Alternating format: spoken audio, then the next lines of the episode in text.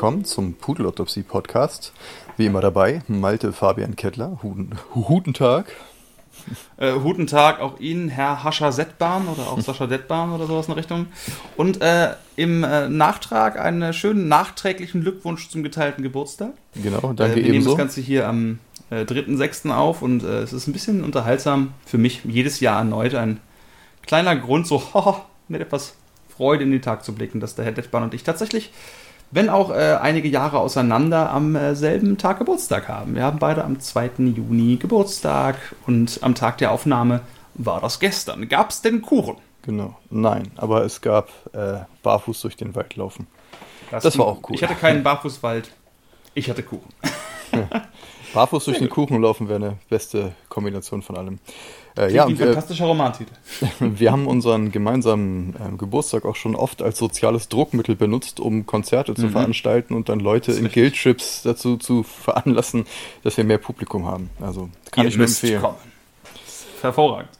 Genau. Ähm, ja, wir haben, bevor wir auf äh, Records gedrückt haben, schon ungefähr über eine halbe Stunde irgendwie so ein bisschen hin und Mhm. her debattiert, äh, was denn jetzt genau das Thema ist. Wir hatten so ein paar Themen, mit denen wir uns äh, so ein bisschen, an denen wir uns so ein bisschen abgemüht haben, aber das ist alles so ziemlich, ja, entweder frustrierend oder das ist ein so heißes Eisen oder man fühlt sich gewissen Themen nicht richtig gewachsen, weil, weil Mhm. das so ein aufgeladenes Thema ist und ähm, aus all diesen, äh, aus, aus all diesen Möglichkeiten und Frustrationen hat sich jetzt herauskristallisiert, dass wir uns äh, für Fatalismus entschieden haben.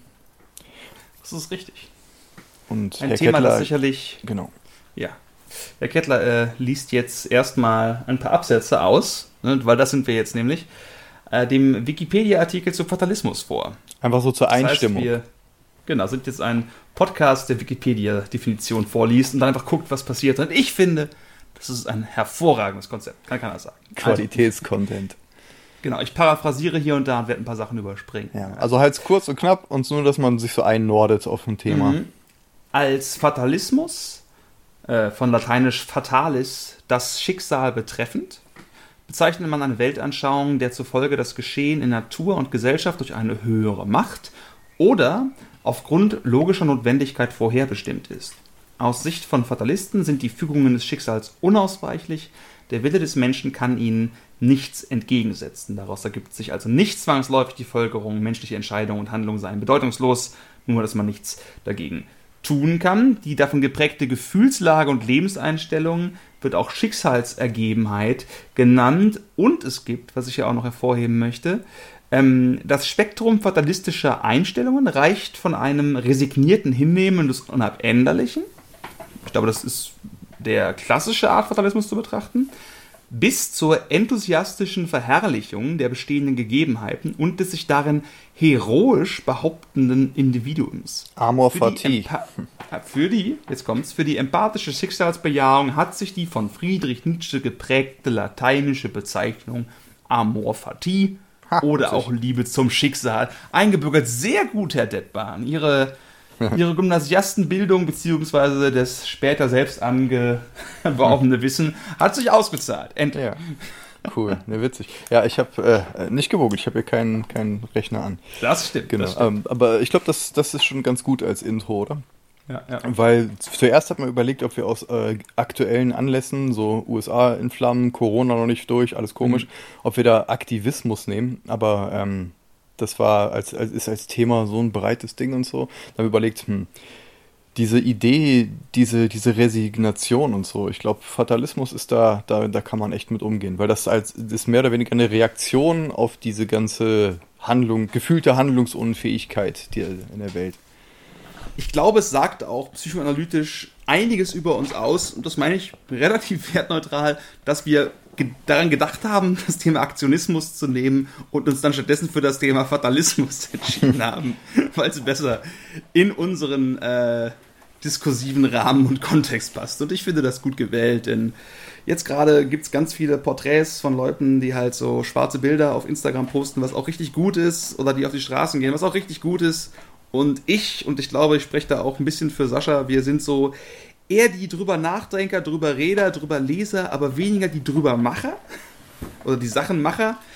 Und äh, das kann durchaus auch rühren von einem gewissen, gewissen Gefühl von die letzten 100 tausend Jahre waren Demonstrationen, war Aktivismus, war Kram, aber vor der Klimakatastrophe, den nie enden wollenden äh, internationalisierten Rassismen äh, und einer Corona-Epidemie, die wer weiß wie viele Jahre noch in irgendeiner Form weitergehen kann, fühlt man sich ein bisschen hoffnungslos, als wäre das alles nur Brüllen in ein eigentlich sehr, wie sagt man, empathiefreies Universum, was dann trotzdem so weitermacht, wie es macht. Und das kann man wahrscheinlich durchaus als eine fatalistische Einstellung dazu beschreiben. Ja, ja, also ich bin sehr ambivalent, was so Aktivismus angeht, vor allen Dingen Online-Aktivismus, weil ich verstehe diesen Call to Action, den Wunsch in Aktion zu treten, den Wunsch irgendwas zu tun, sein Gewicht in eine Waagschale zu werfen, damit die in die richtige Richtung tippt. Das ist für mich komplett nachvollziehbar. Also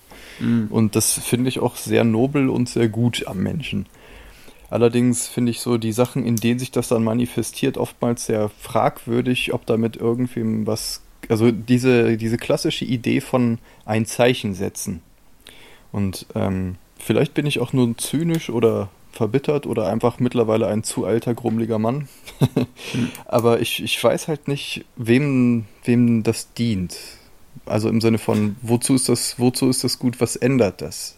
Außer das vielleicht das Gefühl, was getan zu haben. Und also ich argumentiere jetzt vielleicht ein bisschen, äh, bisschen hartherzig und ein bisschen angreifend, aber jetzt nur mal so für das Argument. Mhm. Was? Also ich glaube, man kann quasi Aktivismus auch dahingegen quasi negativ gegenüberstehen, dass es einfach so fucking anstrengend ist. Dass ich mir dann einen Sonnenbrand holen kann. Und dass am Ende irgendwer wütend auf mich ist, weil ich irgendwo, irgendwo neben einem brennenden Ding gestanden habe oder sowas in der Richtung. Ich glaube, ich stehe den meisten Sachen, die Aktivismus so sind im modernen Sinne. Also wir gehen auf die Straße gegen den Klimawandel, wir gehen auf die Straße eben jetzt gegen äh, rassistische Gewalt, gegen sexualisierte Gewalt und so weiter und so fort dass ich das hm. eigentlich alles sehr gut finde. Aber ich weiß auch noch, wie ich 2000 und ich glaube 4 in Heiligendamm demonstriert habe. Da habe ich halt einen super krassen Sonnenbrand und Sonnenstich gekriegt. Und das war halt, ich glaube, deswegen ist das der Grund, wo ich sage, das ist wahrscheinlich alles voll gut und wichtig, aber es ist einfach so unangenehm und ich bleibe lieber zu Hause. Weil es einfach angenehmer ist, in meinem temperierten, PC-versehenen Raum zu sitzen. Und ich kann darüber nachdenken, das Gefühl, dass ich im Bilde bin und die richtigen Parteien wähle von meiner Gusto her und das muss ja auch reichen. Und ich äh, glaube tatsächlich, dass da durchaus auch äh, so ein Gefühl von Aktivismus ist wahrscheinlich eine gute Sache. Oder zumindest aus der Perspektive. Aber es ist einfach so anstrengend und ein bisschen wie Wählen ist und muss ich da wirklich noch hin? Es gibt so viele Leute, die haben da so viel Bock drauf, die haben da so viel Spaß dran. Das ist so, so wichtig für die. Und ich denke so, oh. nee, so Was auch wieder sehr viel mehr gefühlt äh, über mich verrät. als über irgendwelche Demonstranten und deren So, Ansichten. so, so oh, sehe ich ja. das gar nicht unbedingt. Ich sehe aber auch dich nicht unbedingt so. Ich weiß nicht, ob das jetzt durch die humorvolle Übertreibung so ein bisschen dieses sich von vornherein erniedrigen ist, damit man nicht mit dem. Ja, ich war auch schon Dings mal auf einer Anti-Rechts-Demo und so nee, und so, auch die letzten Jahre. Die Sache ist, äh, ist glaube ich nicht, dass man sich, äh, dass das jetzt unbequem ist, weil es ist auch unbequem in der Welt voller Nazis zu leben, wenn das denn so ist. Weißt du, was ich meine? Vor Sondern, allen Dingen als schwarzer Mensch. Yeah. Äh, Habe ich mir sagen lassen. Bin jetzt noch keiner ja. gewesen, soweit ich weiß, aber yep. ähm, ja, so dieses Ding, ähm, es geht auch nicht nur darum, was jetzt bequem ist und was nicht, weil das wäre ja definitiv Leuten vorzuwerfen, wenn es halt also ja. im Sinne von, ja, es ist jetzt schwerer hier zu stehen, als zu Hause Netflix zu gucken, deswegen mache ich es nicht. Äh, das finde ich ist eine Position, die kann man ja kaum vertreten. Mir geht es wirklich um die Idee des, okay, angenommen, ich stehe hier und hau mich mit irgendwelchen Bullen. Ja was, was löst das in der Welt aus? So, wo, also quasi, wo, also ja, es ist alles total anstrengend, es ist immer schwerer, was zu machen, als nichts zu machen. Aber wo lohnt sich das? Wo kann man tatsächlich Kräfte bündeln, die was tun? Zum Beispiel, was ich Petitionen unterschreiben, die dann halt ab einer gewissen Größe und Relevanz irgendwelchen Gremien vorgelegt werden irgendwas, was irgendwie, ähm, das wäre jetzt im System bleibend, ne? Mhm. Dann halt, äh, dann bleibt halt die Frage, sowas wie Demonstration, also ähm, äh, quasi der Politik oder den Meinungsmachern oder Lenkern, Schenkern, Bankern, was auch immer, Henkern, ähm, ein mhm. groß genuges Zeichen setzen, dass das relevant wird für Entscheidungen. Dass, ähm, aber ab wann wird was groß genug und ab wann ist es Öl ins Feuer gießen und wann wird einfach das pure Spektakel des Aktivismus äh, als Ablenkung genommen, wo hinterrücks dann irgendwie politisch wieder irgendwelche Sachen, irgendwelche Gesetzesentwürfe durchgewunken werden. Diese komplette, dieses nicht durch, durchschaubare und äh, Öl ins Feuer und dieses sehr emotionale, finde ich, ist ein ganz schwieriger Spannungsraum, um tatsächlich zu gucken, was bringt was, was wollen wir, wer macht was und was soll das. weißt du, ich meine, so, man ist, ja, ist glaube, sehr schön überfordert. sowas wie ich glaube, in, in, meiner Perspektive und in deiner Perspektive sind zwei verschiedene, aber durchaus auch mit dem Begriff Fatalismus zusammenbringende Arten von Fatalismus irgendwo enthalten. Ich betreibe immer so eine Art von Weltfatalismus. Sowas wie, es nutzt nichts, die Welt ist scheiße, der Mensch ist schlecht.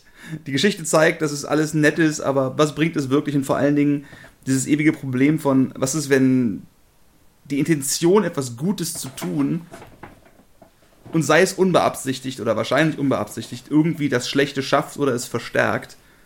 Das berühmte Die Angst vor der Konterrevolution ist es, was den revolutionären Geist am ehesten erstickt. Versus sowas wie Fatalismus geboren aus nicht Welthass, sondern Selbsthass. Sowas wie, an sich wäre es gut, wenn die Leute demonstrieren oder ist es gut, wenn sie das machen und aktiv auf die Straße gehen, das kann was verändern. Aber ich kann nichts verändern oder ich würde es noch schlimmer machen. Und wenn ich immer mich dahin stelle und das mache, dann zeugt das nur wieder, dass ich das nur mache, um genau diesen, Revolutionsspaß zu machen. Ich würde das nur machen, um mich hinzustellen und zu sagen, ach, ich will, dass die Leute sehen, dass ich ein guter Mensch bin. Und weißt du, was ich meine? Ja. Das heißt, es ist eine Art von, einerseits, man kann nichts machen, um die Welt zu verändern, beziehungsweise man kann nicht kontrollieren, dass wirklich Gutes erwächst. Und das andere ist, äh, man kann nichts daran ändern, dass man immer als, sag ich mal, fehlerhafter Mensch da irgendwo reingeht. Und ich glaube, bei mir ist definitiv so, dass ich so ein kleiner Teil von mir, wenn ich halt so an Aktivismus und die ganze linke Szene und antikapitalistisches Denken denke, ist es schon so, dass ein Teil von mir denkt, ich würde auch gern so gesehen werden. Weißt du, was ich meine? Und ich spüre das halt durchaus, dass ich merke, uh, jetzt will ich das, ich sag das jetzt und ich will, dass Leute wissen, dass ich das sage und dann sagen, du bist ein guter Mensch. Das will ich vielleicht nicht sagen, aber denken und mich so wahrnehmen. Und dann hm. denke ich ja, aber ich tue all diese 10.000 Sachen nicht, die das dann rechtfertigen würden. Und teilweise bin ich auch nicht dieser gute Mensch und das weiß ich weil ich jetzt sehe, wie ich für irgendwelchen sehr fragwürdigen pornografischen Material mit Tränen in den Augen sitze und denke, oh Gottes Willen, oh Gottes Willen, ich wünschte, ich wäre ein Herrenmensch, sowas in der Richtung. Vielleicht nicht exakt so, aber überspitzt in der Richtung. So, so Herr Kettler wünscht sich, er wäre ein Herrenmensch. Noted. Während ich masturbiere, das ist definitiv, äh, das wird mir auch wieder mal nicht in den Rücken fallen. Das ist so, nur in meinen dunklen Momenten, das ist so dann. Aber vielleicht beschreibt es tatsächlich ganz gut, dass es ein, einfach ein Teilaspekt ist. Weißt du, was ich meine? Natürlich bin ich nicht dieser Mensch und sehe mich auch nicht so negativ. Aber es gibt einen Teil von mir, der mich so negativ sieht und der es irgendwie auch nicht schafft, damit aufzuhören. Genauso wie es, wenn man zum Beispiel an die negativen Folgen des Aktionismus denkt, also Aktivismus, dass es, du wirst immer den Aspekt haben, dass es immer auch eine identitäre Fragestellung ist. Mhm. Von stehe ich auf der Straße nicht bloß, um etwas zu verändern, sondern auch, um von den anderen als jemand gesehen zu werden, der auf politischer, gesellschaftlicher Seite XY steht. Ja, ne? also ich glaube, das ist etwas, was wir immer sehr kritisieren, dass es irgendwie gerne so getan wird, als wäre das nicht ein Teil des Ganzen. Dieser identitäre Aspekt des Ganzen zu sagen, hier, ich bild, poste jetzt dieses schwarze Bild, um damit eben auch zu sagen, äh, hier, ich bin cool, ne, hab mich lieb, ich bin einer von den Guten und ich kann jetzt, ich bin kein Rassist als Deutscher. So, so irgendwie, meiner Meinung nach ist jede Art von Aktivismus als Deutscher immer eine Art, irgendwie zu sagen, ich war nicht der Holocaust. Und Zumindest ich glaube es zwar nicht, dass es komplett ist, Genau. Klar, und das ist, ist halt eben eine Teilperspektive. Und das ist halt, glaube ich, dieses Ding, was man da nie ganz vergessen darf, ist, dass eine Teilperspektive, ein Teilaspekt des Ganzen, der negativ ist, und zwar auch, oder, oder zumindest fragwürdig oder selbstsüchtig, wie auch immer, macht halt nicht alle Aspekte der ganzen Aktion irgendwo fragwürdig. Nee, äh, definitiv. Und es kann auch sehr schnell dafür genutzt werden, Sachen zu diskreditieren, die aber in sich äh, äh, anders gemeint sind oder so. Ja. Und äh, da fängt es halt schon an. Und wie gesagt, ich will auch nicht sagen, äh, auf die Straße gehen und protestieren gleich schlecht. Das ist ein viel zu ja. plattes Argument. Sondern lediglich die, ähm, die Überlegung anstellen, ob das, äh, wenn es denn mal ein gutes, probates, wenn es ein Wort ist, Mittel war, um, um, äh, um Sachen zu erreichen um so eine gewisse Öffentlichkeit, also quasi Protest als Öffentlichkeitsarbeit, als, äh, als, als Ding über das Medien äh, berichten und dazu Meinungsmache, Meinungsänderung, Zeichen setzen in Häkchen. Äh, es kann durchaus sein, dass das mal ähm, was weiß ich, in den 70ern oder so halt irgendwie das Mittel war. Und äh, einfach so die Frage, ob das heute noch ein Mittel ist, was was bringt, weil unsere ganze mediale Welt, die ganze, wie Information funktioniert und so einfach anders ist. Ob das teilweise nicht rom eine gewisse Romantisierung ist. Also, hm. das klingt jetzt auch wie eine Unterstellung. Wie gesagt, äh, die, die Antwort muss nicht sein, ja, das ist so. Aber ich finde halt, dass es oftmals, ich glaube, äh, es gibt da so gewisse Fallen, in die man tappen kann. Ne, angenommen, du postest jetzt irgendwie äh, für jeden Kram, der gerade ist, ne, ich bin Je suis Charlie oder jetzt habe ich hier mhm. meine, meine Pride-Flagge oder ich ja. äh, poste dreimal am Tag, wie schlimm weiße Menschen sind oder so. Und dann mhm. das, das Gefühl, dass ich dann mit so einem wohlwollenden Lächeln äh, selbstzufrieden in mein Federbettchen sinken kann. Jetzt auch wieder unterstellend gesagt. Ich glaube, das ist diese berühmte Fähigkeit des Menschen, dass wir besonders auf die Leute wütend sind, die quasi unter der Maske anders sind, als sie nach außen sich darstellen. Leute, die sich quasi so hinstellen als die Weißwesten und das dann nicht unbedingt als Entschuldigung nehmen, aber irgendwie sich halt in anderen Aspekten wie die Riesenarschlöcher aufführen. Gibt es da nicht sogar und, diese Studien mit äh, ja. Leute, Leute, die recyceln, dass die dann eher irgendwie ja. Äh, Sache X machen, die dann verwerflich ist? Genau, und, so. und das ist, glaube ich, so ein Aspekt, der da auch mit reinspielt irgendwo, dass, ähm, wenn man sich selbst anschaut und man sieht dann diese amorphe Masse aus universellem Ekel, die dann da quasi so rumbloppt, oder Aspekt, oder sagen wir mal, man sieht sich nicht immer im besten Licht, sind wir etwas positiver, und das dann, und das ist sicherlich nur ein Teilaspekt, aber das ist dann eben jemand, der sich hinstellt, so quasi als Krieger für das Gute, wahre, Schöne auf der Welt, also dann immer gleich so, zumindest bei mir ein bisschen der Gedanke kommt, wo ist er? Wo ist der schwarze Fleck? Weißt du, was ich meine? Wo, wo, wo bist du entweder ein Narzisst, wo bist du irgendwo, keine Ahnung, ein Vergewaltiger, wo bist du, das ist vielleicht nicht so krass, aber weißt du, was ich meine? Ich sehe irgendwie dieses gute Reine und ich habe das Bedürfnis, da irgendwo den Schatten zu sehen. Ja, was der, weil der wieder mehr über mich aussagt, aber ich habe so, und ich glaube auch nicht, dass diese Menschen das so sehen würden unbedingt. Dass sie einfach sagen, nee, ich will doch nur diese Sache, lass uns doch über die Sache reden. Warum reden wir nicht über die Sache, sondern darüber, ob ich jetzt ein perfekter Mensch bin. Was zum Teufel hat das in irgendeiner Weise damit zu tun, dass ich jetzt für, keine Ahnung, von der Legalisierung von Marihuana über eben Bürgerrechte, äh, Rassismus, wie auch immer, auf die Straße gehe? Aber irgendwie komme ich da nicht raus, dass ich dann die Menschen sehe und denke, ha, und auch das kann man fatalistisch deuten und sagen, dass egal wie gut und richtig der Sachverhalt ist, wir einfach als soziale Affen wahrscheinlich oder zumindest in großen Teilen nicht aufhören können, alles zentral doch irgendwie nach diesen Sachen zu bewerten. Nach dem, was willst du damit aussagen? Nach dem, wie sieht das aus? Nach dem, bist du deswegen besser oder schlechter als ich? Ich will nicht schlechter sein als du und das ist mir jetzt irgendwie wichtiger als alles, wofür du eigentlich einstehst. Ja. ja. Auch so, dass es einfach nicht rauszukriegen ist, diese Art von Skepsis, von. Äh. Hm.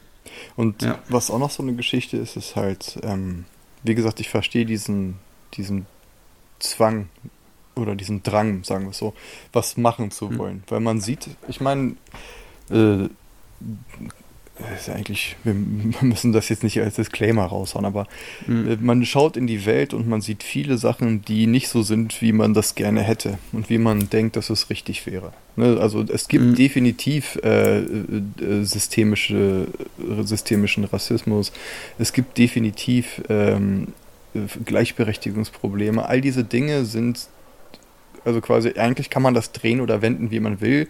Wenn man ehrlich ist, sagt man, ja, natürlich gibt es das. Auf jeden Fall. Mhm. Und äh, das, das wegzureden, ist halt auch total bescheuert. Mhm. Ähm, dann aber auch so die zum Beispiel eine geschichtliche Entwicklung zu sehen. So, was ich, Frauenwahlrecht ist, glaube ich, noch keine 100 Jahre oder keine mhm. Ahnung, um den Dreh rum.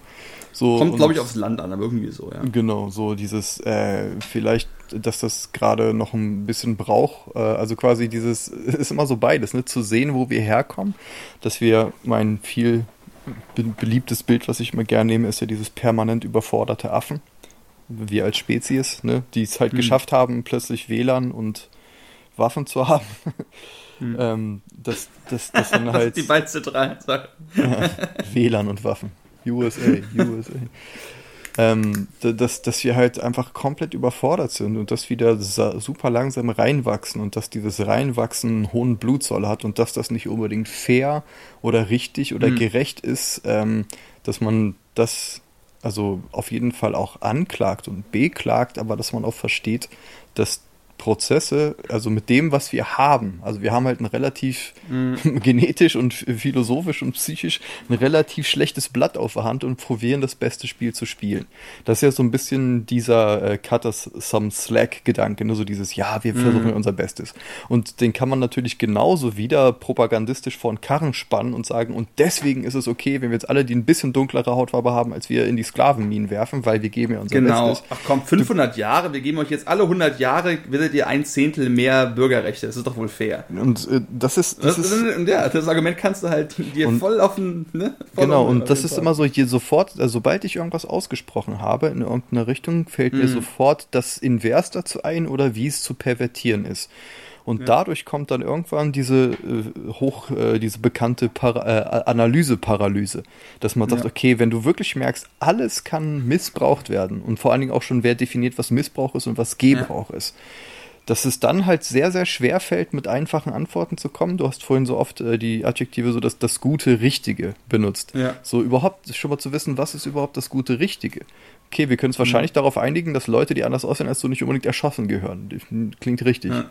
So, aber halt nur so dieses sich daran tasten und so. Und dass man einfach durch diese totale Überforderung des, der, dieser wahnsinnigen Komplexion in so einen gewissen Fatalismus fällt. Ja. Da, das ist so ein bisschen meine Geschichte, weil äh, weil wenn dann halt Leute kommen, wie zum Beispiel äh, Aktivisten, die sagen, so, das müssen wir jetzt machen und dass dann da diese Skepsis mit reinkommt, über die du vorhin angesprochen hast, dieses, ah ja, okay, kann man machen, aber ich bin mir nicht mhm. so sicher, dass das die Antwort ist oder auch nur eine gute Antwort und so und dass man deshalb ja. irgendwie in so einer gewissen Paralyse verharrt, was auch frustrierend ist, weil der Mensch will was machen. Ne? Angenommen, ja. äh, es klopft äh, oder ich höre, jemand tritt meine Tür ein, irgendwie da ist jemand mit einer Skimaske und einer Waffe, dann ist, dann möchte ich auf den zustürmen und den angreifen. Und das ist halt so mhm. Ursache, Wirkung, Aktion, Reaktion. Das ist so, so ein geschlossener ja. Kreis, der so evolutionär und psychologisch total, ja, das, das macht Sinn. Ich sehe, wie ich äh, erstarrt und eingepisst in der Ecke hocke und in extrem hoher Stimme sage, oh Gott, bitte nimm alles, nimm sie. Und ich mich hinter meiner alten, kranken Oma verstecke, hier, bitte nimm sie, keine Ahnung. Du, du bist fast zwei Meter groß. Voran, so komplett jeden Heroismus aufgebe und komplett so, so, Alter, ich bin doch nur ein verirrter, betrunkener Skimaskenverkäufer. Was soll das denn jetzt? Na, ist auch wieder eine falsche Sicht drauf. Aber um mal kurz zum Fatalismus äh, da reingehen zu kommen ich glaube, das ist, beschreibt einfach sehr gut, dass eben genau diese Analyse-Paralyse, dass äh, man hat halt beim, Fatal beim Fatalismus muss man irgendwie mit einem gewissen vorangegangenen Bild darüber, wie die Welt so verfasst ist, an die Sachen rangehen. Und das Bild des permanent überforderten Affen hm. ist definitiv, äh, auch wenn ich dem prinzipiell zustimmen würde, ist natürlich genauso ein Weltbild wie der berühmte Homo economicus, der rationale Mensch, der quasi die Grundlage unseres äh, neoliberalen Wirtschaftsdenkens ist, oder der Homo Ludens, ne, das gibt's ja auch, der Homo Faber, wie auch immer. Das sind alles irgendwie so die Kerneigenschaften des Menschen irgendwo quasi ein bisschen festzuschreiben. Mhm. Und dann zu gucken, wie sich der Rest daraus entwickelt. Wie könnte man, das finde ich ganz spannend, wie kann man davon ausgehend äh, und dann vielleicht noch von der Frage von der großen Relevanz technologischer Entwicklungen, die ich einfach mal in den Raum stellen würde, dass möglicherweise die Entwicklung des Telegrafenmastes für alle unsere politischen Prozesse und der Dampfmaschine wichtiger war als alle Proteste auf irgendwelchen Straßen, wenn du mir da folgen kannst, dass wenn man dieses Weltbild so nimmt, das überhaupt nicht stimmen muss, ne? was natürlich zum Fatalismus passt, ne? Mhm. einfach der Mensch ist quasi in seinem Wesen in der einen oder anderen Art relativ fix und wird sich auch nicht so schnell ändern, ist quasi seit tausenden von Jahren so, und äh, die wahren Einflüsse, die uns irgendwo quasi nach vorne bringen, oder was ist nach vorne bringen, das ist ja quasi auch schon wieder eine Richtung, ist auch schon wieder eine Wertung, aber die unser Leben irgendwo verändern, sind technologische Entwicklungen, sind quasi Umwelteinflüsse. So Marshall McLuhan-mäßig, das Medium ist die Message. Es geht nicht darum, was im Fernsehen gezeigt wird, es geht darum, dass es Fernsehen ist. Es geht nicht darum, dass das die Welt verändert, was in den sozialen Medien gezeigt wird, sondern dass die Existenz sozialer Medien automatisch die Art verändern, wie wir miteinander reden. Hm. Ne? Dass das Medium es ist. Und daraus kannst du quasi dann dieses fatalistische, also dieses vorprogrammierte Bild machen, dass wir denken, ja, es war, keine Ahnung, die Revolution. Oder es war der Zeitungsartikel, der die Massen irgendwo bestürmt hat. Es war die Bürgerrechtsbewegung. Oder es war, Gegenbeispiel, äh, Hitler und seine Reden, die im Radio übertragen worden sind. Wie auch immer. Die halt die entsprechenden gesellschaftlichen, mal positiven, mal negativen, aber auf jeden Fall die Änderungen irgendwo in Kraft gesetzt haben, dass es eben nicht die bewusste Willensentscheidung war, nicht der Akt, dass all das nur Ausdrücke waren einer dahinterliegenden, viel tiefer gehenden Entwicklung, die das Zusammenspiel aus Mensch und Technologie irgendwo sind. Mhm. Ne? Und dass all die Proteste, all dieses Reden, all dieses Stürmen immer nur diskursive Ausdrücke dessen sind, was quasi, ich sag mal, ein bisschen vorherbestimmt durch unsere tektonischeren Speziesprozesse, wenn du mir folgen kannst, mhm irgendwo da passiert sind. Auch wenn ich will, ich will nicht behaupten, dass ich dem vollständig zustimme. Ich bin eigentlich immer jemand, der, glaube ich, sehr viel Macht im Diskurs sieht. Aber ich sehe, wenn man das so betrachtet, wie man das quasi fatalistisch sagt, dass ob ich es demonstriere oder nicht, das heißt nicht, dass ich es gut oder schlecht finde. Das heißt aber, dass ihr glaubt, dass euer in den Wald rufen jetzt den Baum zum Umfallen bringt. Das tut es aber nicht. Sondern das sind alles nur quasi Ausdrücke und Zeichen von tiefer sitzenden Prozessen. Hm. Und das muss man in keinster Weise so glauben, aber das ist eine Art von, und dann kannst du natürlich sagen, gut, die Revolution, die wäre jetzt eh passiert oder auch nicht. Und 20 Jahre später wäre das eh. Und es war nicht die Bürgerrechtsbewegung, die irgendwie äh, den Schwarzen die Rechte gegeben hat, die, wo ich das nicht glaube, um das Dilemma zu machen, größtenteils. Aber man kann schon argumentieren, dass es wichtiger war, dass der Kapitalismus irgendwie mehr Märkte hat. Und das Ganze kannst du auf die LGBTQ-Bewegung umdrehen, das kannst du irgendwo auf unsere Art der Demokratisierung umdrehen. Das ist quasi der natürliche Prozess von irgendwo mehr Kapital, mehr Dampfmaschinen und damit mehr Großbürgertum, die wiederum eine andere Art von Einfluss haben wollen. All das muss nicht stimmen. Mhm. Aber es ist Aber auf jeden Fall eine Art der Geschichte, sowas wie eine tektonische, nicht aufhaltbare Bewegung zu geben, die den einzelnen Menschen, damit auch den Demonstranten irgendwo einfach das abspricht, was er wahrscheinlich oder was wir ihm zumindest äh, unterstellen würden, ist das, was der Grund ist, dass er oder sie aktiv wird, im Gegensatz zum Fatalismus, also es einfach passieren lässt, dass es irgendwie etwas bringt. Mhm. Und das ist vielleicht eine Art, den ganzen Aktivismusprozess aus einer fatalistischen Perspektive zu betrachten, von wegen, im Großen und Ganzen, im großen Spiel der Weltbälle ist das alles nicht relevant. Ich glaube, so kann man das sehen. Und das äh, definitiv. Erstmal sehr gut zusammengefasst. Dankeschön. Hm. Und ähm, auch, auch je mehr Leute man hört, die äh, oder mit je mehr man sich auseinandersetzt mit, mit halt diversen Denkern, ne? sei es irgendwie äh, mein äh, in letzter Zeit oft erwähnter Edward Bernet mit seinem Propagandashit, der mhm. wahrscheinlich das auch über diese Ecke versuchen wird, mhm. äh, oder Marshall McLuhan oder, oder sonst was. Äh, je mehr verschiedenen ja. Leuten man zuhört, ne? oder halt auch irgendwie nicht nur Technologie, sondern auch Kulturtechniken. Ne, mhm. Welche Rolle zum Beispiel Religion für, für Politik und so gespielt hat und zum Bündeln der Menschen oder Flaggen, unter denen man sich ver, verbinden kann und so. Und mhm. ähm, je reichhaltiger das, diese Bildung wird, äh, die halt diese ganze Systeme betrachten, desto schwerer fällt es einen halt, finde ich, äh, dann eben einfach eine Flagge zu halten und zu sagen, ja, dies und das kommt irgendein Slogan. Ja. Und äh, auf der anderen Seite, um wieder genau das zu machen, was ich vorhin gemacht habe, ist, dass, dass es mir auch genauso klar ist, dass man das wieder genauso benutzen kann, um eben diese langweiligen Pro äh, oder keine Proteste mehr zu haben. So, das hat alles was mit Agens irgendwie zu tun, ne? dieses Gefühl, ich habe, äh, ich kann in der Welt Dinge tun und das ändert die Welt. Wie bei einem Videospiel. Ja. Ne, bin ich nur in einem Level, was nur Textur ist und ich lau laufe nur von A nach B oder kann ich mit Dingen interagieren? Mhm. Habe ich, äh, sind meine Entscheidungen wichtig und so?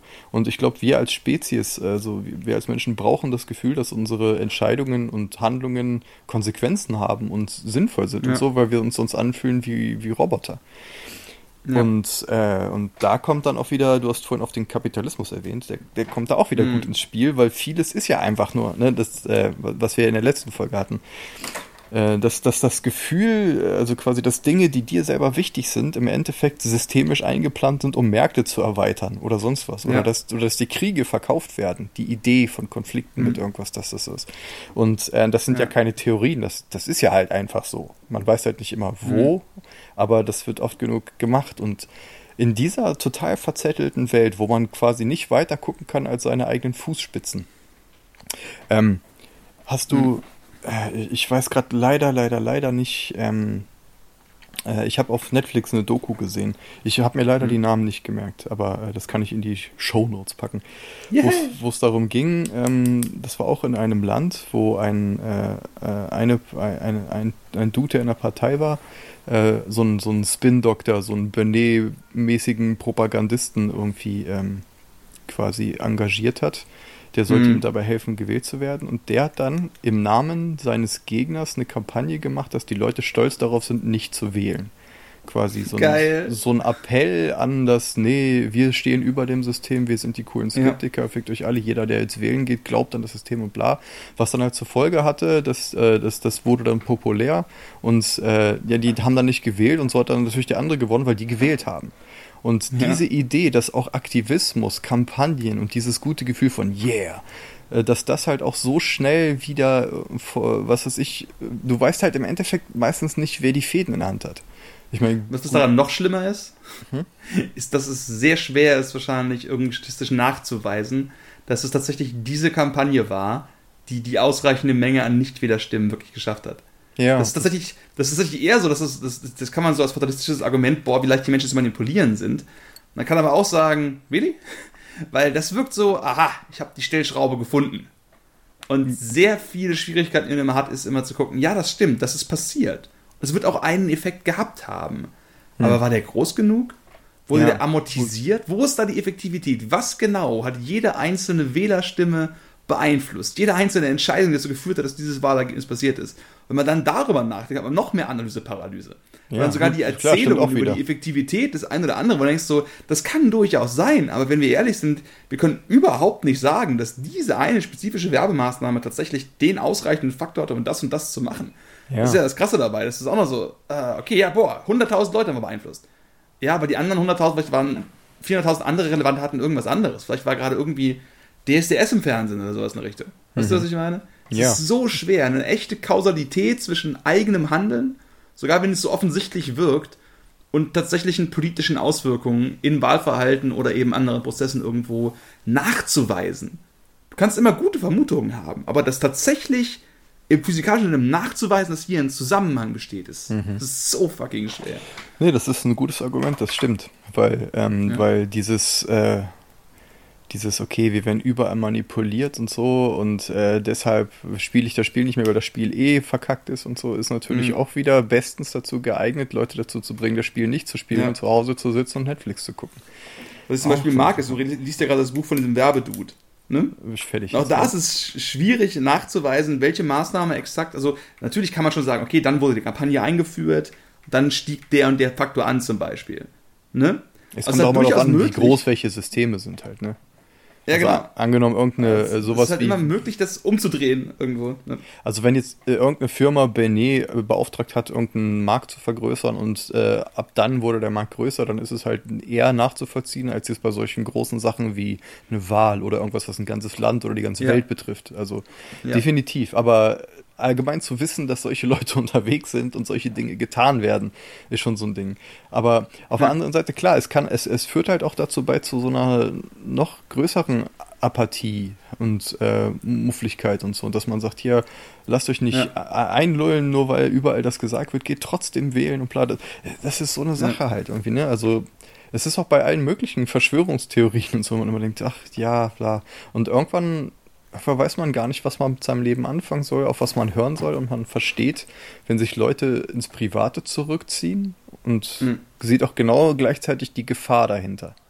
Ich glaube, bei mir ist es ein bisschen so, dass bei mir so eine Art von Fatalismus daraus erwächst, dass ich halt eben so viele innere Stimmen gleichzeitig zu den möglichen Ergebnissen oder Nicht-Ergebnissen von irgendwelchen Aktionen plappern höre, dass ich irgendwann einfach die Hände zusammenschlage und denke, okay, das ist, ich, ich kann das nicht verantworten, ich habe keine Ahnung. Da zum Beispiel eine, eine große Sorge, die ich immer habe, ist, äh, ist wirklich diese Idee der Konterrevolution. Ne, ich mhm. glaube schon, dass wir eigentlich, ähm, Wachstum ist halt absolut schrecklich. Also Wachstum ist gut, aber nicht innerhalb von endlichen planetarischen Grenzen. Und nicht unbegrenzter ne? Wachstum ohne genau. das. Ne, also es ist ein selbstterminierendes System nach Schmachtenberg. Genau. Unbegrenztes Wachstum in einem endlichen System. Gibt es ja 10.000 Varianten für. Ich glaube, es ist auch die Definition von Krebs mehr oder weniger. Mhm. Ne? Hey, ich will für immer wachsen und unsterblich sein. In diesem einen endlichen System. Moment mal. Genau das ist das Problem. I get it. Und ähm, dass daraus dann eben, dann aber eben, wenn man sich jetzt vorstellt, okay, cool, du hast dann eben die Bürgerrechtsbewegung, die das irgendwo fordert. Äh, was ist, wenn die konservativen Mächte in der jeweiligen landesdemografischen Zusammensetzung noch stark genug sind oder genau so stark äh, und es keine klassische bindende konservative Kraft gibt, sowas ähnlich sagen wir mal Angela Merkel, sondern es gibt da irgendwie nicht, sondern es gäbe nur, keine Ahnung, Marine Le Pen oder Bernd Höcke oder irgend so ein Shit dass eine breite, quasi revolutionäre Bewegung, die sagt, wir müssen wirklich die Grundfesten unserer Gesellschaft umstürzen. Und ich glaube, Wachstum ist ein so, große, so großer Pfeiler unserer, unseres gesamten ökonomischen Zusammenlebens, dass man das, glaube ich, schon so bezeichnen kann irgendwo. Weil jede Art von Investition ist ja wachstumsabhängig.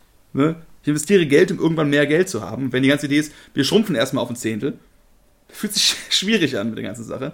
Hm. Das dann eben als Konterreaktion auf diese Art von, sagen wir mal, irgendwas zwischen lieb und nett bis zu mit gewaltsam revolutionären Aspekten irgendwo durchgesetzten politischen Forderungen, dass die Konterreaktion daran dann eben sowas wie den zweiten fucking Hitler an die Macht bringen kann. Hm. Oder dass eben der gute Wunsch zum Kommunismus und Freiheit und Liebe, Freiheit und Liebe und Gleichheit für alle zu Stalin führen kann. Hm. Nicht muss, aber fucking kann. Ich glaube, dass bei mir einfach die Sorge ist, dass ein zu großes Rütteln am Baum eben die fucking Wurzeln ausreißen kann.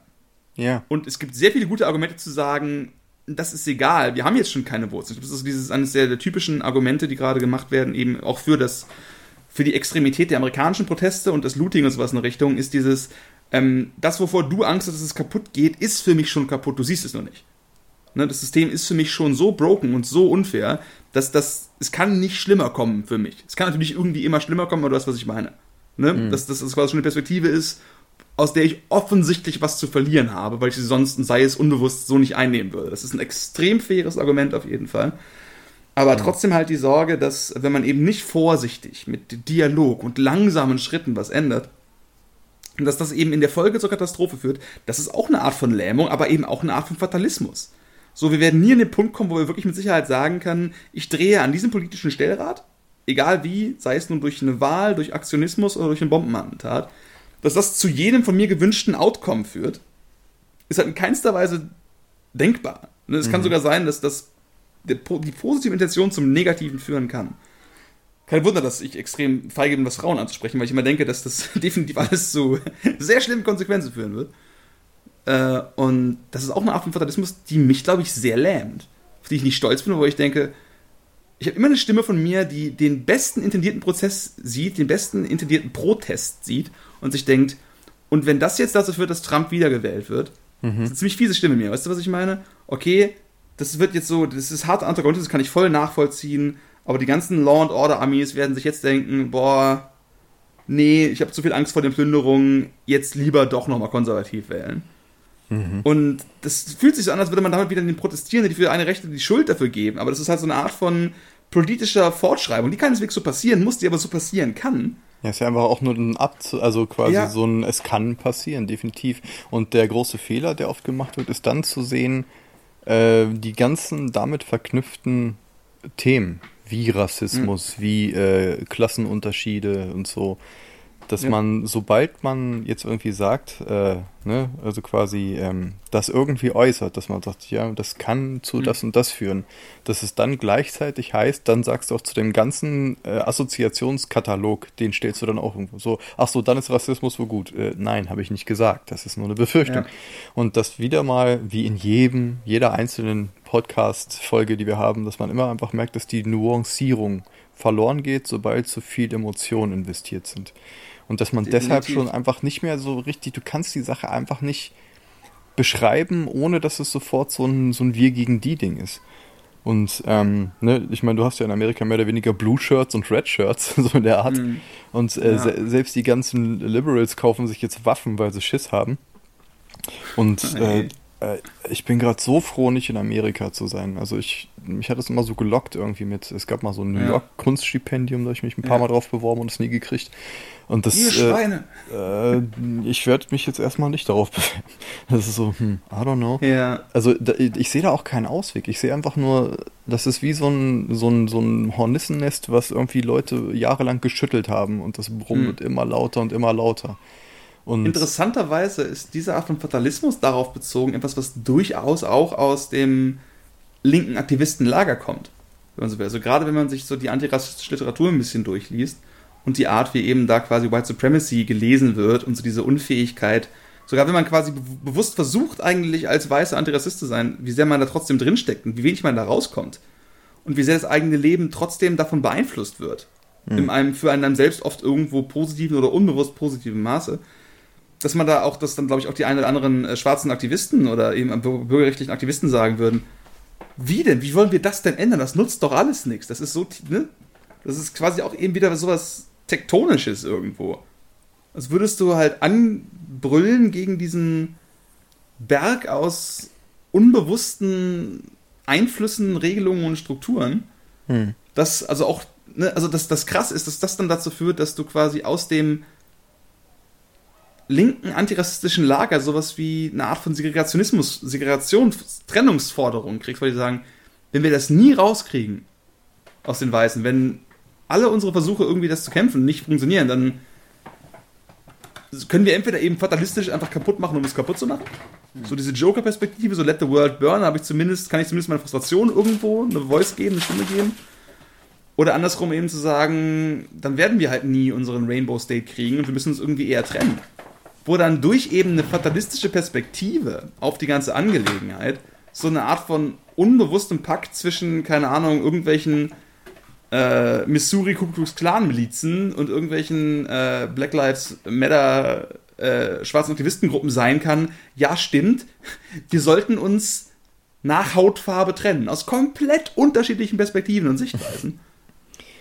Aber trotzdem irgendwo aus dem Gefühl von, das ist zu groß, das ist nicht zu ändern. Und das ist halt so krass, weil so sehr ich auch fatalistische Gefühle empfinde, ist das halt ein absolut grausamer Gedanke, dass man irgendwann das Ganze als so nicht änderbar sieht, dass man sich dann denkt, ja, dann hm. können wir auch eigentlich im Zuge dessen unsere gesamten liberalen, demokratischen, gern gehegten, viel gepflegten Ideale auf den, auf den Müll werfen, weil die alle einfach nur quasi große Smokescreens und Lügen sind, die die eigentlichen Machtstrukturen verdecken. Hm. Und das gefühlt fühlt sich dann auch nicht richtig an, würde ich nee, behaupten. Nicht wirklich. Ne? Und das ist äh, ein ganz spannendes, aber auch gleichzeitig lähmendes Thema ist das ganze Ding. Mhm. Und ähm, also ich finde so als, als Deutscher ist so mit Rasse immer so ein bisschen schwer, sich da reinzufühlen, weil wir das ja. in Deutschland nicht so richtig machen. Wir haben halt, ne, also quasi natürlich einen ganzen Holocaust-Kram. Aber so dieses wirkliche Rasse-Ding wie in Amerika, das ist hier ja nicht so präsent. Hier ist Ausländer halt irgendwie was anderes. definitiv auch sehr stark da. Es ist, ist stark da, aber es ist ein anderes Ding. Weißt du, es ist irgendwie nicht so, wir haben halt nicht diese Sklaverei-Geschichte und sonst was. Kann man sich tatsächlich darüber streiten? Also, das kann man halt eben sagen, dass wir halt eben auch ganz krass als Deutsche im transatlantischen Sklavenhandel involviert wären. Es gibt Stimmen, über die man sich auch wieder definitiv streiten kann, die sagen, dass aber massive Einflüsse, die die gesamte europäische Industrialisierungsbewegung nach vorne gebracht haben, waren die durch Sklaverei und Ausbeutung folgenden ähm, eben Kapitalströme, die wir quasi komplett geraubt haben, auch als Deutsche, auch mit Kolonialzeit und sowas. Ähm, ich stimme dir zu, dass es sich irgendwo anders anfühlt. Es ist definitiv nicht so präsent. Wir hatten halt nie irgendwie Segregation. Wir haben ja, nie irgendwie die Schwarzen da raushauen müssen. Das ist richtig, aber so, es gibt auf jeden Fall gute Argumente dafür, dass tatsächlich auch die Verknüpfung, also ja, auch tatsächlich konkret von antischwarzem Rassismus in Deutschland, wesentlich stärker ist, als wir das eben irgendwo so bewusst wahrnehmen oder also, wahrhaben wollen. Äh, so. Kann man so sehen auf jeden Fall. Dass, dass es in der Geschichte vorkommt und so, ganz klar, und dass es da gewisse Strukturen gibt. Aber ich meine jetzt so, ich persönlich gefühlt, für mich ist das nicht so ein omnipräsentes Thema. Vielleicht kann ich einfach nur über mich persönlich sprechen und nicht über das ganze ja, Volk und die Geschichte. Aber natürlich gibt es das hier. Ähm, ja, äh, ich ich nehme viele Dinge immer eher so als Klassenkampf irgendwie wahr. Ist jetzt mhm. ein total linksgeprägter Begriff, aber irgendwie so dieses Ding mit. Ähm, Hast du Parasite geguckt? Den Film? Äh, nö, muss ich noch bei Gelegenheit. Ähm, was daran cool ist, äh, also was ich daran mochte, ich habe neulich gehört, wie Slavoj Žižek über Parasite erzählt hat.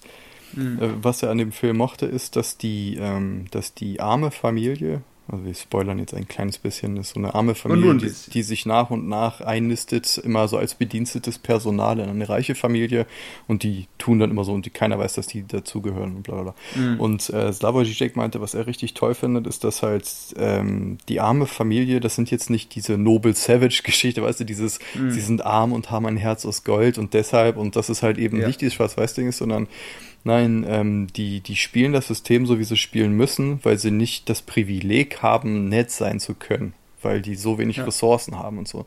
Und ja. diese Formulierung fand ich gut, dieses. Und das äh, beschreibt ja auch ein bisschen das mit dem, mit diesen Riots und dem Looten und dem sonst ja. was. Das ist halt aus einer privilegierten Situation wenn du halt irgendwie schön zu Hause sitzt und gerade dein, dein irgendwie, was ich, ein Magnum-Eis in der Hand hast, und guckst dir die Nachrichten an und da sind dann irgendwelche Leute, die looten, das ist halt sehr leicht, das zu verurteilen. Gottes Willen. Und in einer, in, in, einer gewissen Art und Weise verstehe ich das auch, weil halt, ne, dieses, okay, ja. und bla. Auf der anderen Seite ist es das so, äh, man kommt halt einfach nicht aus, aus seinen Scheuklappen raus. Ne, irgendwie, ja. äh, man kann sich Mühe geben, das zu tun, aber wenn du nicht weißt, wie es ist, weißt du nicht, wie es ist. Und das war, fand ich so, als hier Corona angefangen hat und wir plötzlich mhm. nicht mehr wussten, ob unsere Supermärkte voll sind. Ja. Dieser kurze Moment, Moment ne, so dieses, ähm, es gibt jetzt gewisse Dinge nicht, aber, aber ich brauche doch ja. gewisse Dinge. Weil, was für eine ja. himmelschreiende Ungerechtigkeit. Ja, das hängt alles zusammen. Und du hast, ich habe meinen Lebtag noch keine, was ich, Papierfabrik gehabt oder was auch immer. Ja. Ne? Also diese ganzen Geschichten, über die man einfach nicht nachdenkt, weil man nie darüber nachdenken musste. Und auch zu sehen, diese ja. Ignoranz ist jetzt nicht unbedingt böswillig, aber es ist Ignoranz, man muss das Kind beim Namen nennen. Ja. Und dann zu sehen, äh, es gibt ja die Sachen, von denen ich weiß, dass ich sie nicht weiß. Ne, zum Beispiel, ne, wenn ich jetzt irgendwie arme, richtig, richtig arme Leute, die halt oft hungern oder obdachlos sind oder so, habe, kann ich mich da vielleicht reindenken aber das sind äh, bekannte Unbekannte. Und wie viele unbekannte ja. Unbekannte gibt es, über die ich noch nicht mal nachgedacht habe, von denen ich nicht mal weiß, dass es sie nicht gibt? Ja. Und, äh, ich habe zum Beispiel heute ja. ein Lied gehört von den Arctic Monkeys. Da geht es halt irgendwie darum, wie eine Gruppe von so betrunkenen englischen Jugendlichen irgendwo in, ich vermute, Manchester. Es kann aber auch London oder Leeds sein. Ich weiß nicht, welche englische Stadt es war. Eine englische Großstadt. Halt rumlaufen und sich mit den, Kop mit den Cops anlegen und vor denen weglaufen. Aber es ist lustig. Weißt du, was ich meine? Ja. Die reden halt darüber, wie lustig diese dummen, so eine Zehnertruppe Cops, aber gut, die haben halt nur die Schlagstöcke und was sollen sie schon machen? Und sie machen darüber, dass sie wollen von denen gejagt werden. Räuber und Gendarmen so ein bisschen spielen. Genau, ich habe nur gedacht, dasselbe Lied aus einer Amerik Perspektive eines schwarzen Amerikaners zu schreiben. Mhm. Man denkt, aha, was soll schon passieren, wenn ich aus Spaß diese Gruppe schwerbewaffneter Polizisten provoziere? Und das ist tatsächlich so ein Beispiel von, wo ich halt irgendwie, ich kenne das Lied halt schon seit zehn Jahren oder so. Ne? Mhm. Wo ich nie drüber nachgedacht habe. Das ist so ein gefühlten Unknown, Unknown, so, hä? Oh ja, stimmt, jetzt wo ich einiges gelernt habe, den ganzen Kram und so ein bisschen bewusster diese Perspektive der Art, wie spezifisch Polizeigewalt gegen Schwarze funktioniert, so, oh. Weißt du, was ich meine? Das ist einfach eine Sache, die ich wirklich, wo ich dieses Lied nie als, das ist das perfekte Beispiel für White Privilege gesehen habe. die Polizisten, was sollen sie mir und meinen weißen Freunden schon machen? Ja gut, vielleicht werden sie uns ein bisschen schubsen oder so. Mehr kann ja nicht passieren. Oder zumindest die britische Perspektive, weil ich glaube, die haben da einfach meistens einfach nur Schlagstöcke. Ich weiß noch nicht, wie das, das ist mit dem, mit dem Bildungsstand. Äh, soweit ich weiß, äh, ist es ist in Amerika. Kann jetzt, also jetzt erzähle ich eigentlich auch gerade nur so, was ich gehört habe. Ich habe keine ja. Ahnung. Aber soweit ich ja. weiß, muss man in Amerika als Bulle jetzt nicht besonders viel Bildung mitbringen. Äh, keine Ahnung. Ist wahrscheinlich alles sehr von den Staaten abhängig. aber ich glaube, du hast recht. Das ist nicht so das Top-Ding. Und es ist auch nicht so, dass Bildung jetzt das große Allheilmittel ist gegen alles Unrecht dieser Welt. Aber mhm äh, also je mehr ich drüber nachdenke, das, oder mal, ich meine, man denkt ja immer so lösungsorientiert, auch wenn ich ja. jetzt wahrscheinlich nicht die Probleme der Welt lösen werde, überraschenderweise. Was? Noch nicht. Gib mir noch, noch. Äh, noch sind meine Schläfen nicht grau genug, das kommt dann bald. Gib mir einen Wunschpunsch, dann wird Genau, oder Macht. Ähm, nee, aber dass das vieles äh, einfach, diese systemische Geschichte, das, das meiste ist Trauma. Trauma, fehlende Bildung, fehlende Liebe, fehlende Empathie weil halt irgendwie, ne, irgendwie, ähm, Rogan erzählt zum Beispiel viel, weil er viele Polizisten kennt, darüber, wie die ihren Job wahrnehmen mhm. und dass jeder Mensch, den du anhältst in seinem Auto, der sein kann, der dich erschießt. Ne, das ist schon, schon diese ja. Trennlinie, dass man äh, jetzt halt auch sieht, wie, wie es dazu kommt, ohne jetzt äh, Schwarze Peter hin und her zu schieben. Hahaha, Schwarze Peter. also halt, ohne mit dem Finger zu zeigen und halt zu sagen, ja, deshalb und die sind schuld, dass man sich einfach von dieser Idee des einfachen Fingerzeigs, wer jetzt schuld ist, verabschiedet, weil das viel die Sache viel zu flach macht, so einfach guckt, mhm. wie entstehen systemische Ungerechtigkeiten und Ungleichheiten und wo ist das Trauma und kann man die Leute heilen? Und das Aber ist, ist quasi. Ist das Trauma des Individuums oder ist das halt eben quasi sowas wie ein kollektives Trauma. Und ist es nur Leid oder gibt es sogar Strukturen? Das ist ja das perfide an dieser ganzen Diskussion über eben sowas wie White Supremacy oder eben auch übertragbar auf sowas wie, keine Ahnung, wenn man eben an Klimawandel denkt, an die Vorteile davon, wenn man halt CO2 verbrennt versus es nicht zu tun. Dass es eben in der Struktur nicht bloß Trauma gibt, es gibt also nicht bloß die, die leiden und niemanden, der daraus einen Vorteil zieht, sondern es gibt tatsächlich auch eben dieses Konzept der Plünderung. Klar, des und deswegen Körpers meinte ich auch nicht nur, das ist eben mehr ich, als nur Trauma, sondern deswegen ja. habe ich auch nicht nur Trauma gesagt, sondern Trauma, Empathie und hm. Liebe. Hm. Und das ist natürlich totaler Hippie-Talk, aber sobald du halt irgendwie deine Outgroup hast, die dir egal ist und sagst, ja, okay, wenn wir das von denen nehmen, merke ich in meiner Welt ja nichts, dann ist das halt fehlende Empathie und fehlende Liebe, weil du die nicht als Menschen siehst, sondern als abstrakte Dinge weit weg. Ja. Ne? Und wenn du halt quasi in einer Kultur groß wirst, die dir immer erzählt, hier, das sind die Bösis und die sind schlimm und so, Ähm, wobei mir. Jojo Rabbit einfällt, den ich neulich gesehen habe, der sehr merkwürdig ist, aber irgendwie cool. Mhm. Ähm, hast du ihn gesehen? Nee, ganz oben auf der Liste von Dingen, die ich mir angucken will. Und diese Liste wird immer länger und ich scheine sie nie abzuarbeiten. Ich mhm. gucke ich mir koreanische Popvideos an, weil da knapp bekleidete Frauen tanzen. Das ist eigentlich alles, was ich will von der Welt. Also Eskapismus wäre auch ein Thema fürs nächste Mal. Obwohl, das war schon auf ein bisschen in Nostalgie drin. Ähm, ich auf jeden glaube, Fall es ist stark Nostalgie. Geht in Jojo Rabbit darum, ähm, das ist ein äh, kleiner Junge, der ist in der Hitlerjugend, ist halt im Dritten Reich. Und ähm, quasi, du bist die ganze Zeit in seiner Perspektive. Sein imaginärer Freund ist Adolf Hitler, weil er den sehr vergöttert, weil er überall gesagt kriegt, was für ein toller Typ das ist. Und, mhm. ähm, und du merkst halt, also du, du siehst die Welt durch die Augen von, von dem. Ne? Irgendwie auch mhm. die, wie die Propaganda wirkt und alles. Und das fand ich halt sehr cool gemacht, weil ähm, teilweise sind Leute, die in diesen Strukturen, die in Häkchen Nutznießer sind, ne? die halt irgendwie Ne, der, kleine blonde Junge im, im Dritten Reich äh, hat halt irgendwie natürlich andere Privilegien als jetzt irgendwelche rangucken. Jupp. Aber auch äh, die zu sehen, wie wird das, wie funktioniert das mit dem Indoktri indoktriniert werden und so und ähm, Ne, äh, quasi, wie, wie reif muss man sein, um gewisse Strukturen überhaupt zu durchblicken und sowas. Und ich mhm. bin auch der Meinung, dass, dass, dass viele, viele Leute, die halt äh, reich sind und äh, quasi eigentlich die Gewinner im System, im Endeffekt sind wahrscheinlich davon auch wahnsinnig viele unzufrieden, weil, weil diese Resonanz einfach fehlt, weil man irgendwo im vergrabenen Unterbewusstsein auch weiß, okay, ich vergewaltige gerade vollkommen alle anderen. So, ich weiß nicht, wie man da, außer man ist halt ein echter Psychopath, oder Soziopath ja. oder beides, wie man dann damit leben kann, ohne irgendwelche mentale Spagate hinlegen zu müssen. Aber ich mag auch dieses Gefühl, dass die armen Reichen, you don't know my pain. Es fühlt sich so schlimm an, euch all die ganze Zeit auszurauben und diese Milliarden von Dollar zu haben. Es ist schon, es, es lastet schon auf meinem Gewissen. Und Aber ich glaube, das stimmt sogar aus der Perspektive. Das zeigt halt wieder, wie jeder Mensch sein eigenes Leiden nur sehen ja, kann. Und, Weil und es das ist tatsächlich so, dass jemand, halt, der, ne? So reich ist und dem es super geht, der gerade irgendwo in Aston sitzt oder Escort oder so und sein Pferd und oder Aston Martin und oder Aston Martin Pferd gerade irgendwo hinpferd, Schrägstrich traben lässt und sich denkt, mein Gott, ich leide wirklich unter Depressionen, das ist hart. Und ein bisschen was davon kommt davon, weil ich nicht weiß, wie ich damit umgehen soll, dass die Leute mich ausgrenzen, weil sie wissen, dass ich reich bin. Und das ist nicht falsch.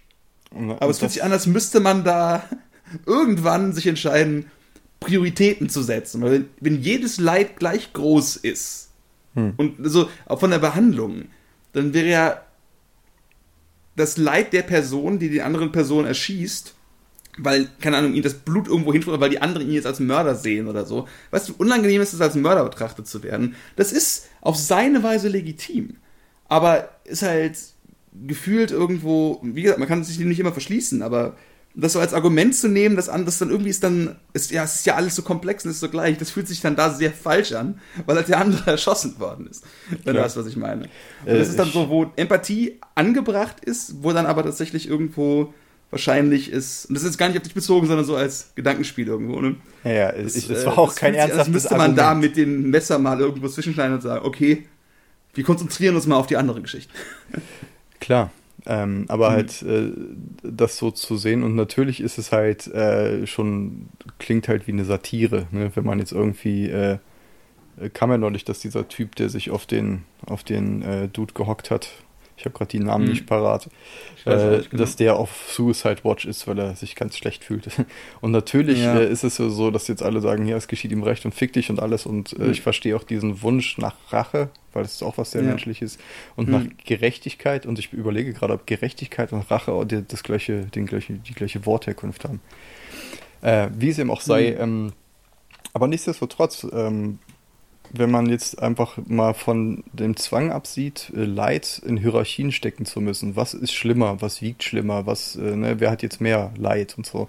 Hm. Sondern Leid einfach nur als Leid zu sehen und als das. Und ich glaube, das ist tatsächlich der einzige, äh, und so ist, kann man übrigens auch die christlichen Grundgedanken verstehen. Ne? So dieses Ding, dass du halt, äh, ähm, ja, okay, das ist, es ist super schwer, das zu argumentieren weil man selber genau ganz, ganz viel sich, äh, ich merke selbst, wie ich mich dagegen sträube emotional, halt genauso viel Empathie mit dem Mörder zu haben wie mit dem Ermordeten, aber einfach nur mal als Gedankenexperiment. Das, das ist so ein Jesus-Ding tatsächlich, ne? So jemand, der so heilig ist, dass er das wirklich empfinden könnte. Und ich weiß halt nicht, ob, ob, ob, man das muss oder ob man das zumindest, wenn man das als mhm. kleine moralische Handbremse im Hinterkopf hat, ob da damit schon vielleicht ein bisschen was erreicht ist. Ich glaube, das hatten wir auch so als Idee im Helden-Podcast irgendwo. Ja, ich so glaube. Die Heldentat der ultimativen Empathie. Ja. Und dann natürlich ist es auch wieder so eine Sache, wenn man dann sagt, okay, angenommen, du lässt jedem alles durchgehen, ne, dann äh, ab wann wird das zu, zu einer Wischiwaschi-Passivität und man lässt alles mit sich machen?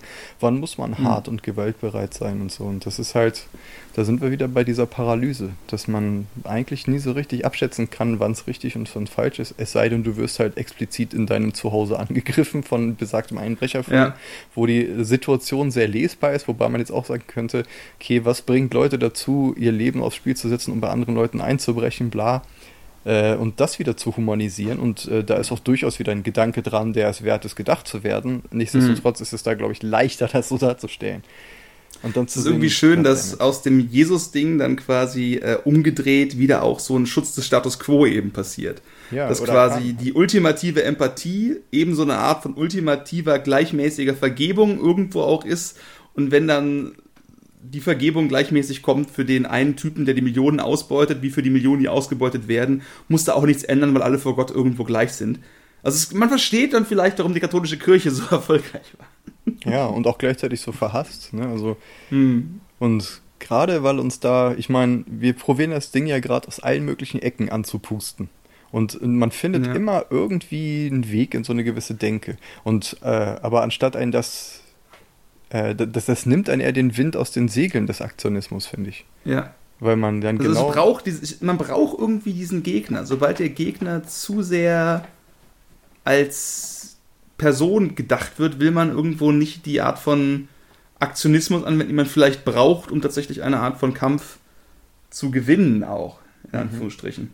Oder aber gar nicht in Anführungsstrichen, sondern genau das, ich will das irgendwie negieren, aber ja, genau, das also quasi im Aktionismus, ich kann es überhaupt nicht leiden, auch also wirklich emotional, nicht vielleicht auch daher rührend, dass eben sowas wie wir sind die Guten, die sind die Bösen gemacht wird. Mhm. Und vielleicht ist das die einzige Art, so etwas wie einen Kampf überhaupt möglich zu machen.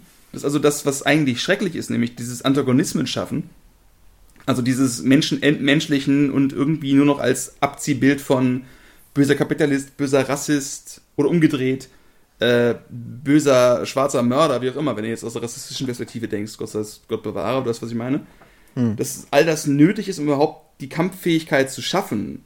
Und dass deswegen vielleicht äh, dass diese, also gerade wenn man aus der Perspektive des Wandel ist nötig und es ist wichtiger, dass positiver Wandel passiert, also wenn man diese Perspektive einnehmen möchte, hm. also denken wir zum Beispiel jetzt gerade an Klimawandel und äh, Rassismus, das glaube ich so gerade so mehr oder weniger die großen politischen Themen. Evergreens. Da gibt es noch 10.000 mehr, aber so irgendwie so ein bisschen. Das ist, was ich meine. Ne? Ja. Protestbewegungen sind ja auch gerade Fridays for Future, Extinction Rebellion und eben Black Lives Matter und die USA gerade dass in beiden Fällen ein gerechtfertigt ist, aber es tun doch eigentlich alle nur das, was ihnen die Natur vorgegeben hat. Dieses fatalistische Menschenbild von, wir sind alle Sünder, wir haben alle unsere Fehler, aber auch im schlimmsten Menschen schlägt irgendwo noch dieser gute Funke.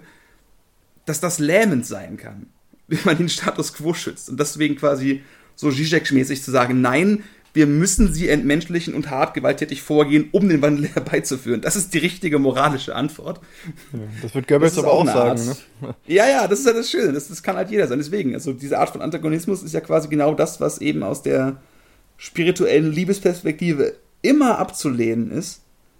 Was aber eben, wenn man eben dann die Perspektive des französischen Revolutionärs, des, keine Ahnung, radikal linken Antifa kennt, was zu sagen, nein, wir brauchen die Antagonismen, um überhaupt handlungsfähig zu sein. Und das Endziel, das Ergebnis, eine bessere Welt zu schaffen, ist es dann eben wert, dieses Mittel des inneren und äußeren Antagonismus irgendwo zu verwenden. Hm. Und das klingt schon so eklig, dass ich tatsächlich das Bedürfnis habe, die Hände Luft zu sagen, sagen, dann bin ich lieber Fatalist, weil ich kann mir nicht anmaßen, diese Entscheidung der zum Feind, des zum Feindmachens gegenüber irgendeinem Menschen tatsächlich zu verführen. Hm. Ich sehe einfach nicht, wie ich das auf Dauer durchziehen kann. Zu sagen, ja. du bist Feind. Ja, vielleicht ja. erklärt es das auch einigermaßen tatsächlich. Definitiv. Und das merkt auch, dass es eben nicht nur Rückzug aus Faulheit oder, oder irgendwie Feigheit ist, sondern eher so diese, die, dass die pure Tragweite dieser Geschichten ähm, halt einfach wiegt. Äh, ich habe neulich die Bhagavad Gita gelesen und da geht es mhm. genau darum, dass es äh, darum geht, äh, halt, da ist ein, eine Schlacht und ein Krieg zwischen ähm, ver verschwiegerten, verwandten Völkern irgendwie. Mhm. Und ähm, das, das, das, das ganze Buch ist auch nicht lang, das geht um einen Dialog, wie halt äh, jemand mit seinem äh, mit äh, Krishna in Verkleidung redet und sagt, äh, mhm. und Krishna überredet den Menschen, warum er denn kämpfen muss, obwohl er in all diesen Gesichtern die Verwandten sieht und alles. Mhm. Und ähm, das ist halt ein spirituelles Buch, äh, äh, wurde aber auch oft benutzt für Rechtfertigung halt, ne? Ja, wenn es mhm. schon da drin steht. Weil da geht es dann irgendwann in dieser Abstraktionsebene von wegen, dass es dann in dem Fall kannst du all das Leiden empfinden und all das Mitleiden, aber trotzdem sind sie in der Funktion der Krieger da und du bist Krieger und Krieger machen halt Krieg, go. Ne, das kannst ja. du halt so total äh, als äh, Dingens sehen, als Selbstmotivator, wenn, wenn es darum geht, um innere Dämonen und so zu haben oder den Arsch hochzukriegen und irgendwas zu machen ja. und so. Und äh, da bin ich ja zum Beispiel sehr aktiv. Aber in diesem großen Ganzen, ne, das ist, äh, kannst ist du das da? auch genauso wieder als Propaganda verstehen. Das heißt, selbst die ganzen religiösen Texte, das ist, das ist halt alles so dieses, ähm, wenn man nicht an eine. Ja, ich glaube, wir verlieren uns gerade. Check, check. Ja, ich habe dich gerade äh, verloren, als du angefangen hast, darüber zu reden, wie die äh, Bhagavad Gita eben dazu verwendet werden kann, dass man dann quasi in dem anderen immer auch den Feind sieht. Du bist jetzt Krieger, go. Ja, und dann warst genau. du ein genau. bisschen weg, aber ich glaube, du hast, du hast auch noch was Gutes gesagt, als ich dich nie mehr gehört habe, wahrscheinlich. Ich hoffe. Ah, also, dieses Internet. Ist, das Problem ist halt, dass wenn man ein Mensch ist, der nicht mehr an eine ultimative Autorität glaubt, Ne? Also weder religiöse hm. Texte, noch irgendwelche Wissenschaftler, noch irgendwelche Peer Groups ja. oder sowas. Und als das für dich uns jetzt bezeichnen, dass wir halt ja. Skeptiker sind, was das angeht, jetzt nicht unbedingt Fedora-Skeptiker ja. mit Flat Earth Shit oder so, aber halt äh, im Grunde genommen doch erstmal allem gegenüber skeptisch, dass man alles erstmal angucken will und dadurch nichts über diese Skepsis erhaben ist, wie irgendeine Autorität, weil so, ja, das hat halt Gott gesagt oder ja, das steht in dem und dem Buch dass dann halt, äh, wenn du halt das nicht mehr outsourcen kannst, zu sagen, was jetzt ultimativ wahr ist und was nicht, dass es dann bei dir liegt und dass, wenn man sich darüber im Klaren ist, was das für eine Verantwortung ist, dass das ein sehr schwer zu tragendes Gewicht ist und wenn du trotzdem noch handeln möchtest. Ja, das ist zwar schon eine Art von Lähmung, aber vielleicht irgendwo, um jetzt mal den maximal ekligen Selbstliebeschuh anzuziehen, irgendwie eine Lähmung aus Liebe. So aus einer Richtung. So, ich kann nicht aufhören, im Gegner das Gesicht meiner, meiner Familie und Verwandten zu sehen. Das ist aber wieder Kram. Das ist irgendwie eine schöne Idee. Natürlich muss man da auch immer wieder sagen, dass dann eben, wenn man entsprechend gelähmt ist, man in gewissem Sinne automatisch die Leute durch Passivität unterstützt, die gerade mehrheitlich an der Macht sind.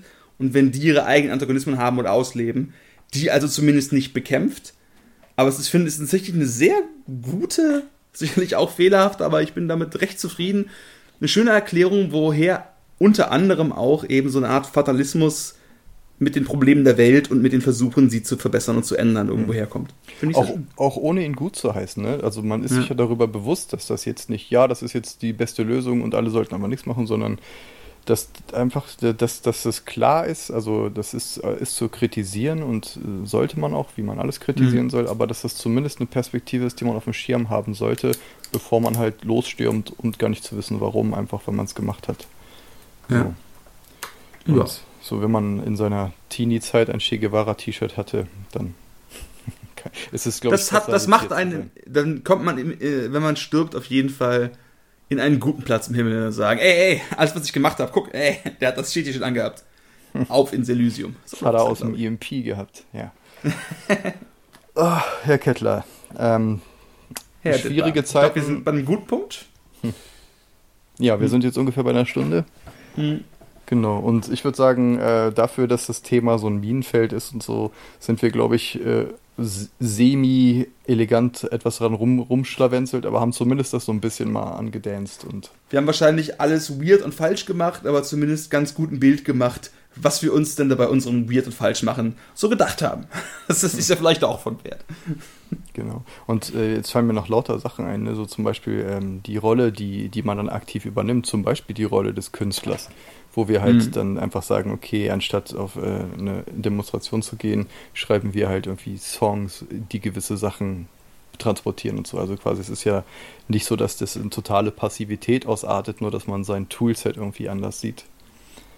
Aber kann man auch wieder umdeuten und sagen, halt Kunst zu machen kann fatalistisches die Welt zu ändern bringt nichts, ich mache meine Kunst und kann dieselbe Kunst kann geboren sein aus dem Impuls von diese Kunst wird die Geister und die Herzen bewegen und ob es nun aber passiert oder nicht, kann im Nachhinein auch keiner sagen. Genau. Also das Fazit wie immer, was wir wissen ist, wir wissen es nicht. Wir haben überhaupt keine Ahnung und wir reden gern darüber. I don't know. Okay. ja, yeah, man. Äh, ja, ein bisschen Low-Energy-Ende, ne? So ein bisschen, ha, Bummer, man. Was macht man? Ich weiß nicht. Ich finde, wir waren irgendwo bei der Bhagavad Vita, bei Lähmung aus Liebe und wir haben keine Antwort. Aber zu, eine andere Antwort als, wir haben keine Ahnung und die Welt ist gerade auf dem Weg, wo jetzt Optimismus nicht wirklich angesagt ist in vielen Bereichen. In ein paar Bereichen kann man sagen, es gibt Grund zu Optimismus, aber so die großen Trends eher nein. Und wenn das nicht ein fatalistisches Ende ist, dann weiß ich auch nicht. Ja, Zurück glaub, zu Videospielen und Masturbation. Genau. Und Lähmung aus Liebe ja. wird mein Arztroman heißen, den ich jetzt schreiben muss. Es geht um einen Arzt im Rollstuhl und naja. Okay. Nee, er hat dann, er hat eine Patientin und die ist eigentlich schon geheilt, aber er entweder durch Operation oder durch irgendwelche Medikamente hält er sie im gelähmten Zustand, damit sie ihn nicht verletzt. Mit so einem Vogelfischgift. Leier Reveal und sie ist ganz wütend, aber dann im Regen vor der Klinik oder so treffen sie sich und sie vergibt ihm die ganze Zeit und dann haben sie diese extrem heiße Sexszene, die über sieben Seiten ausgedehnt wird und zwar aus der Perspektive eines kleinwüchsigen Staffers in der Psychiatrieabteilung, der die ganze Zeit hinter so Gitterstäben erforscht hat. Einfach so ohne Kontext. Yes! Yes! Siehst du, da weiß man auch, wie man seine Zeit gut verbringt auf dieser Welt. Yes! Okay. Herr Kettler, ich bedanke mich zutiefst. Es war wundervoll. Dann bis demnächst. Bye. Bye, bye.